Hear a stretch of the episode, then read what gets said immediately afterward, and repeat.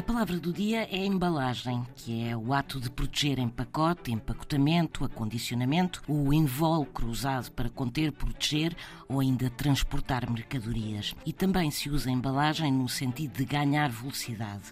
A palavra chegou-nos através do francês e deriva de bala.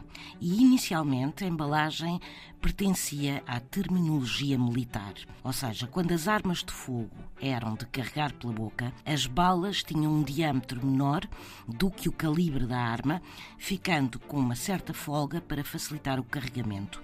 Porém, isso reduzia a precisão e a potência da arma. E para minimizar o problema, as balas eram envoltas em tecido, papel ou couro, permitindo estarem mais ajustadas aos canos das armas. O invólucro das balas era denominado de embalagem e posteriormente o termo foi estendido a qualquer embrulho ou pacote.